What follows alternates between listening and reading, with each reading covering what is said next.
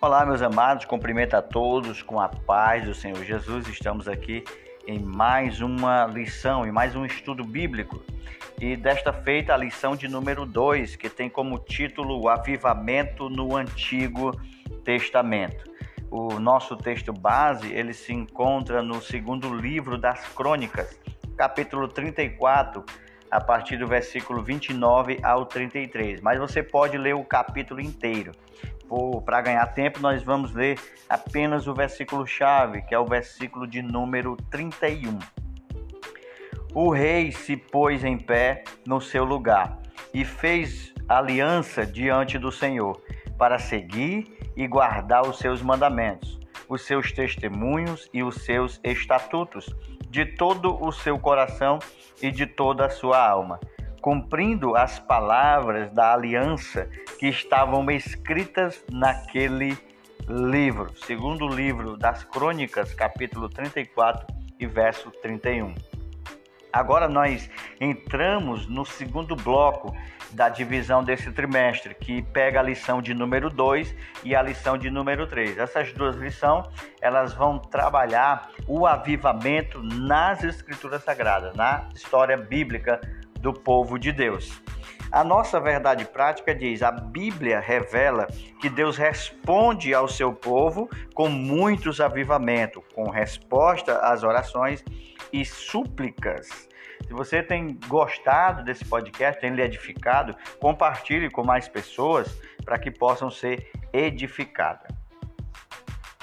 Pai, em nome de Jesus, abençoa mais um estudo bíblico. Abre o nosso entendimento para a compreensão das tuas santas palavras. Houve momentos em que o povo de Israel deixou-se levar por práticas estranhas que provocaram a ira de Deus e a consequente punição da nação.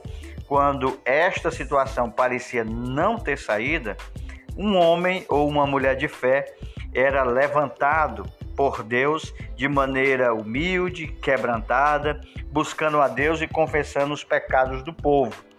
Então o, o Altíssimo, nosso Deus, ele ouvia as orações e enviava do céu, do seu trono, um avivamento.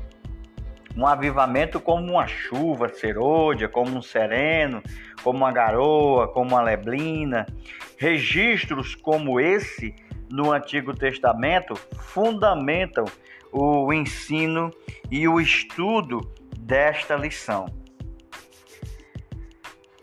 O tópico de número 1, um, ele trabalha sobre o panorama dos avivamentos no Antigo Testamento, os, os avivamentos que foram feitos durante a história no Antigo Testamento.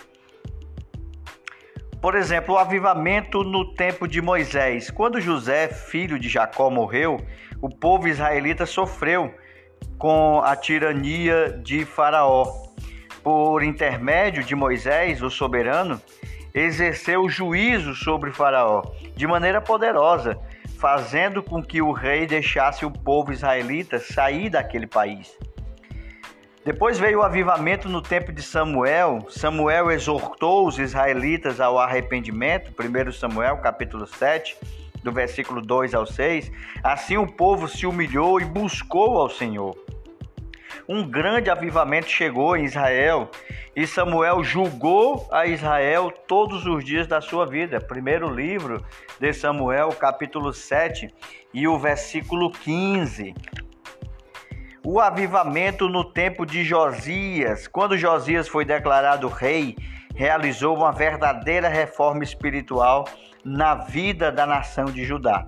Josias ficou à frente dessas ações para levar o povo de volta aos pés do Senhor, segundo o livro das Crônicas, capítulo 34, do versículo 1 até o 7. Depois o avivamento de Josias, Josias derrubou altares que era feito aos demônios. O livro da lei que se havia perdido dentro do templo foi achado durante as obras do santuário. O Altíssimo usou a reforma do rei Josias para conduzir o povo a um novo avivamento espiritual. O avivamento também no reinado de Josafá. O primeiro avivamento no reinado de Josafá se encontra no segundo livro das Crônicas, capítulo 17, do versículo 7 ao 10. Segundo avivamento no reinado de Josafá, no capítulo 18, ainda do mesmo livro. Josafá é um nome hebraico que significa Jeová julga.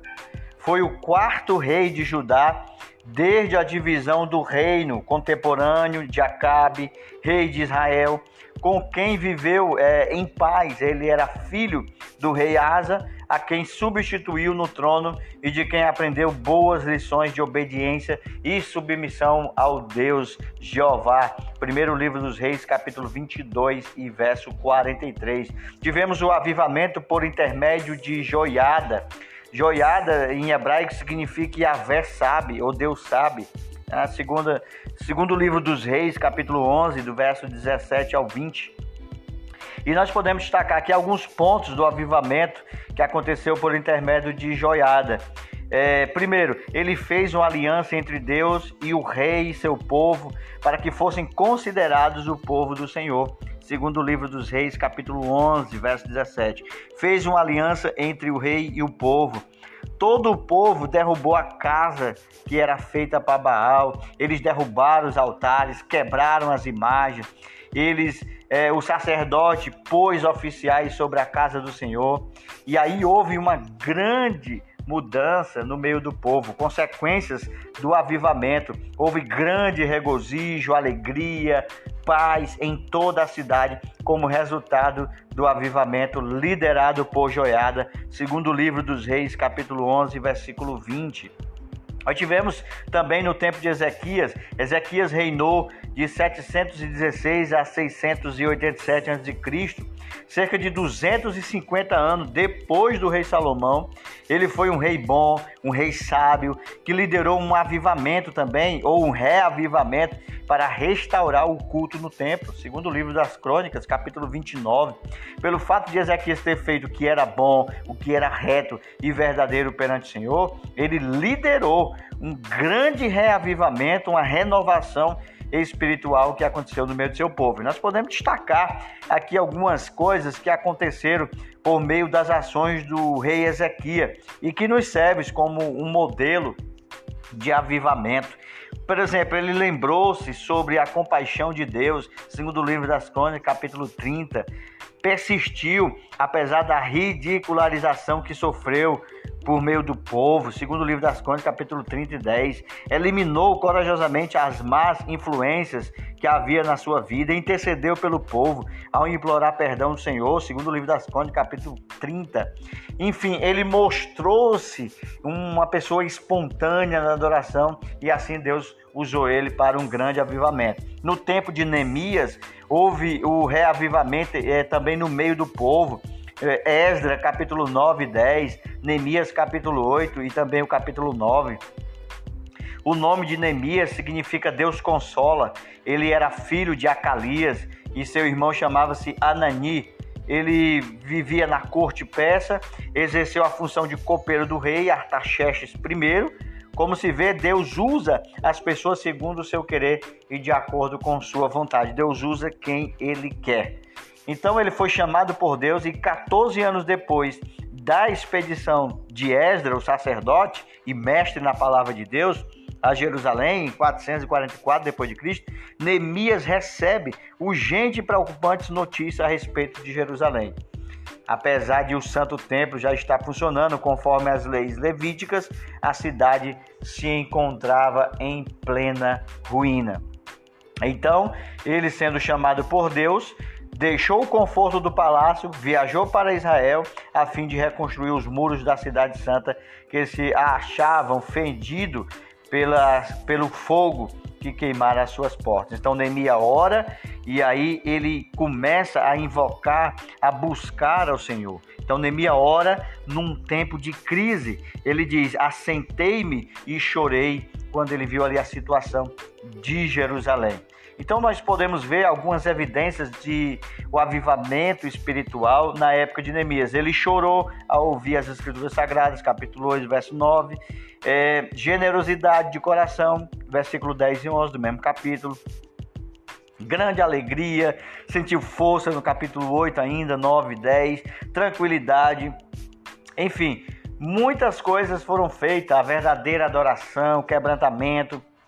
Nós temos aqui no tempo de Jonas também que houve é, o avivamento. Jonas foi usado por Deus, um profeta do Reino do Norte, né, durante o reinado de Jeroboão II. Jonas foi chamado por Deus para advertir Nínive concernente ao juízo que haveria de acontecer.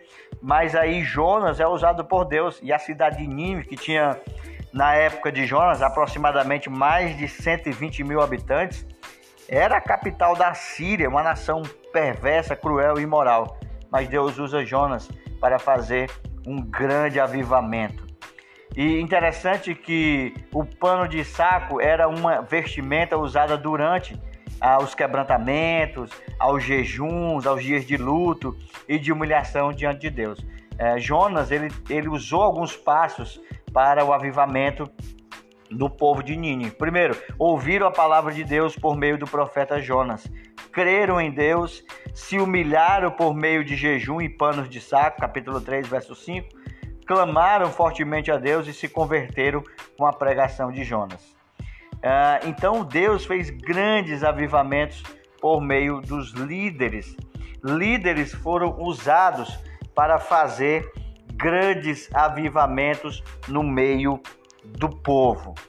O nosso segundo ponto, ele vai trabalhar sobre a confissão de pecados e o retorno à palavra de Deus o nosso primeiro ponto, resumimos dizendo o seguinte: neste tópico, destacamos os exemplos de avivamento no tempo de Moisés, de Samuel e do rei Josias e outros é, homens que foram usados que eu citei aqui como exemplo. Então o povo ele confessa os pecados e retorna à palavra de Deus. Neemias, que foi copeiro do rei, do rei Ataxés, ele foi chamado pelo Senhor e o povo voltou a buscar a presença de Deus a confessar os seus pecados e retornar às Escrituras Sagradas. Esses são dois aspectos indispensáveis para quem busca um avivamento verdadeiro, bíblico, teológico e espiritual. São dois. Primeiro, confissão de pecado e segundo, o retorno às Escrituras. A confissão de pecados, Neemias capítulo 1, verso 6, e faço confissão pelos pecados dos filhos de Israel, que pecaram contra ti, também a casa de meu pai que pecamos. Neemias se inclui entre os pecadores na sua oração, que ele menciona a casa do seu próprio pai. Então, a confissão de pecados é a condição indispensável para que aconteça um grande avivamento. Depois acontece é, a busca, o retorno pela palavra, pelas escrituras. No tempo de Neemias, o ensino da palavra de Deus era uma marca que precedeu o avivamento. Neemias mandou que fosse lida a palavra de Deus de forma didática, de forma pausada, para que o povo entendesse a palavra, para que o povo entendesse aquilo que era pregado, aquilo que era ensinado pelo seu líder. E muitas vidas foram assim tocadas pelo ensino e pela palavra. E o povo entendeu a palavra de Deus e o que Deus queria deles. Como resultado, é, sobrevém um poderoso avivamento, porque o avivamento ele parte das escrituras. Isso lembra muito ali quando Jesus ele ressuscitou e a Bíblia fala de dois homens no caminho de Emaús, aonde eles estão conversando sobre a morte do Senhor Jesus, e um olha para o outro e diz: Não ardia em nossos corações quando ele fazia a exposição da palavra de Deus? Então, a palavra é ela que traz o avivamento. A palavra ela edifica, a palavra renova, a palavra santifica a cada um que busca o avivamento. E nós vemos exemplos de muitos líderes no Antigo Testamento que começaram aos seus avivamentos por essas duas razões: confissão de pecado e por meio do ensino no avivamento em Neemias, nós vemos três elementos importantes Primeiro, o chamado do povo e o chamado de Neemias para este avivamento. Segundo, a confissão dos pecados. Em terceiro lugar, o ensino. O nosso terceiro ponto, ele continua desenvolvendo essa temática sobre o avivamento e a palavra de Deus. No Novo Testamento há um padrão de culto a Deus que descendem é, de uma ordem e de decência e de uma organização. Por exemplo, Paulo escrevendo a primeira carta à igreja de Corinto, onde estava havendo muita desordem na liturgia, no culto, em todo o sistema litúrgico, Paulo ele diz assim no capítulo 14 e verso 26 de 1 Coríntios: Que farei, pois, irmãos, quando vos ajuntais? Cada um de vós tem salmo, tem doutrina, tem revelação, tem língua, tem interpretação, faça-se tudo para edificação. Então, Paulo nos orienta pela palavra de Deus como deve ser o verdadeiro culto avivado. A orientação do apóstolo não é o exibicionismo, não é a histeria, a gritaria, a meninice, o caicai, gente bolando, nada disso porque isso faz parte de um mero emocionalismo e expressões que não são reverentes diante do Senhor. Deus, ele pode enviar um avivamento genuíno como resposta ao quebrantamento dos nossos corações, à confissão dos nossos pecados e o retorno às escrituras sagradas. E assim o povo orando a Deus para que Deus venha estender a sua mão. Mas também precisamos ter cuidado com o formalismo.